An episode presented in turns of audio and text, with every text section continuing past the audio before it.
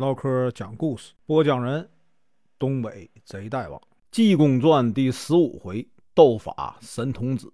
声明：本书由网络收集整理制作，仅供预览、交流、学习使用，版权归原作者和出版社所有，请支持订阅、购买正版。如果你喜欢，点个红心，关注我，听后续。上回说到，没多大功夫啊，就有二十多人前来告这个田国本，有告他霸占房产的，有告他抢夺妇女的，也有告他用账本啊折算田地的，什么样的都有啊。这个时候呢，正巧安西县的曾大老爷派人来请济公啊到衙门呢去喝酒。和尚一听，把贼人交给知府处理，自己呀。喝酒去了。今天啊，咱继续啊往下说。济公假扮知府的随从啊，捉住了采花大盗花云龙以后呢，众人一起啊去知县衙门喝酒。喝完酒出来，正遇见呢两个贼人。和尚呢自言自语的说呀：“我就是捉拿花云龙的祭奠。”这两个贼人呢，也是出名的江洋大盗。两个人呢。都是这个华云龙的拜把兄弟，一个是啊追云燕子姚定光，另一个呢是过度流星啊雷天化。这两个人呢，听说华云龙被抓以后，正打算呢去劫狱啊救他。一听和尚的话，两人呢便想杀了和尚，为这个华云龙啊报仇。姚电光刚要动手，又一想，先别莽撞。这个华云龙能被和尚啊抓住，可见这个和尚啊本事不小。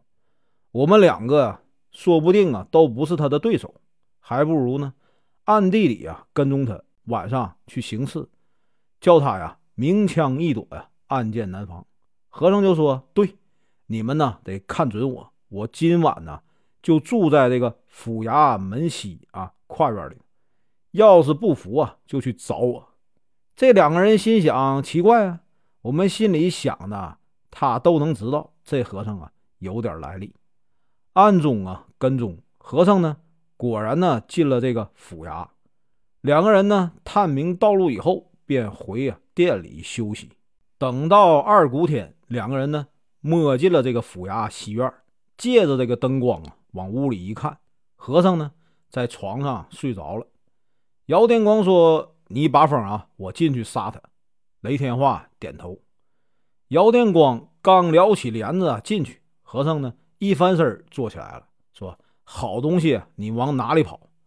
贼人吓得掉头就跑啊！和尚呢随后就追。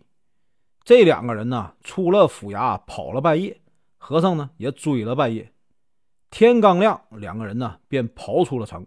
好不容易啊，瞧见后面没人追，两个人呢。就跑到一个靠山坡的林子里啊休息。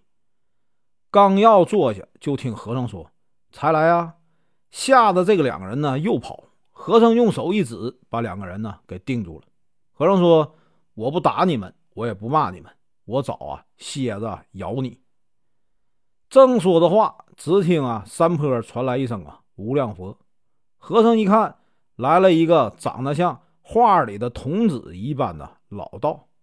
他是啊，铁牛岭啊，必修观姓啊楚，名道元，外号呢神童子。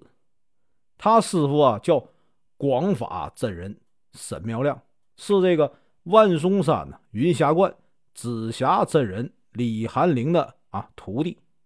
楚道元呢是李寒灵的徒孙。他在这个必修观出家，每天早晨呢出来到外面走走。借这个天地的正气，长长精神。今天呢，他正好闲逛到这里。姚电光、雷天化一瞧，赶忙就喊呢：“道爷救人！”楚道元抬头一看，哎，我为什么救你们呢？你们是哪来的？姚电光说：“我们是啊，天山县的。因为呢，我们有个拜把兄弟被这个和尚拿了，我们二人呢要替这个朋友啊报仇。”没想到呢，被和尚把我们给制住了，还要用蝎子啊咬我们。道爷啊，救命！楚道元一听说，哎，你们既然是玉山县的人呢，有一个夜行鬼啊，小昆仑郭顺，你们认识吗？姚电光说：“那不是外人呢，郭顺呢是我的拜把兄弟。”楚道元一听，既然这样，这和尚啊是谁呀？姚电光说是祭奠。楚道元一听，喝了一声啊，原来是祭奠生啊！我正要找你啊，还碰巧啊，听说和尚啊在常山县捉拿孟清源，雷击啊华清风，火烧呢张妙兴。害死啊！江天瑞屡次跟这个三清教啊为敌，我正要报仇啊，你还真来了。和尚说：“杂毛老道啊，你想怎么样啊？”楚道元说：“祭奠呐，你要是知道啊，祖师爷厉害，跪倒啊，喊我三声啊，祖师爷，我就饶你不死。”和尚说：“好老道啊，就算呢，你跪倒啊，给我磕头，叫我三声啊，祖师爷，我呀。”还不饶你呢！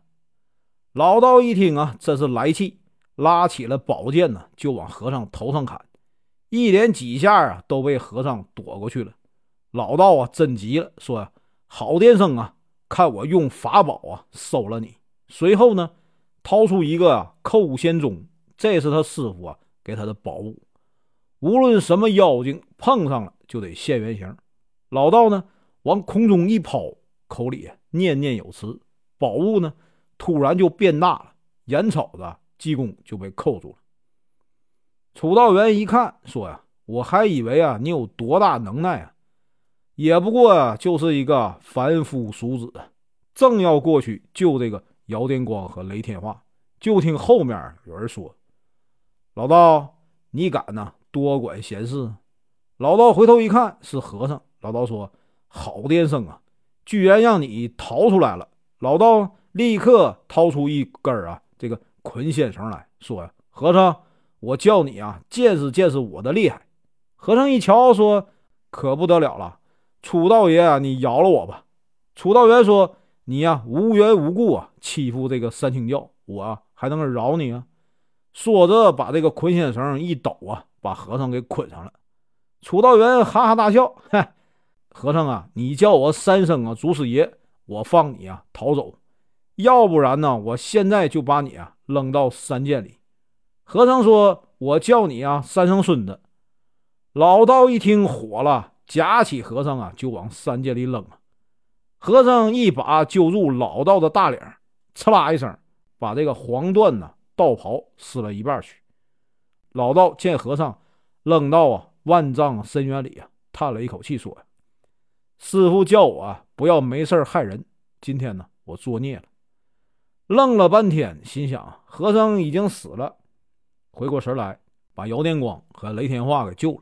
老道说：“和尚已经死了，你们走吧。”姚电光二人呢，谢过老道就走了。老道心想：我也不回庙里吃饭了，去前面的镇子上啊，找个酒铺，要一壶酒，一个六丸子，要半斤饼啊。一碗木须汤就好了。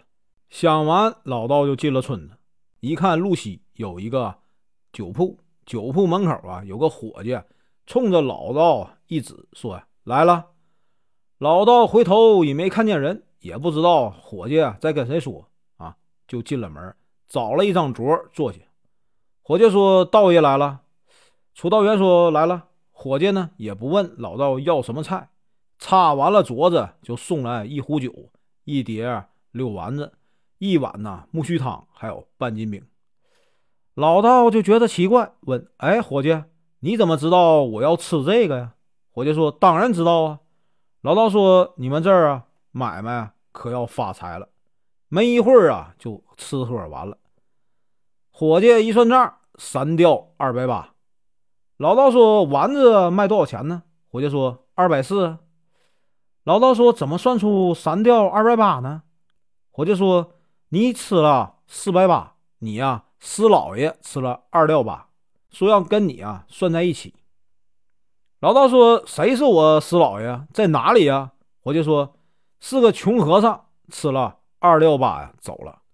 他给留了半件这个黄缎道袍，还有啊一根丝绦，还说你要给钱呢，就把这个缎子石涛啊给你。”老道瞪着眼说：“你呀，胡说八道！他是和尚，我是老道，他怎么成我师老爷了？伙计说：“刚才和尚啊，说你当老道当烦了，非要这个当和尚，还认他做呀师爷爷。他叫你呀赶紧追，晚了他就不要你了。你要不认着，两吊八百钱，我们留下这个石涛和这个段子也能啊卖出钱来。”老道有心不要，害怕呢这个配色不对，还得多花钱，只好啊把这三吊二百八的钱呢给了。老道出来啊，就追这个和尚，心想啊，追上了他呀，和他拼命。本文结束，感谢观看，请听后续。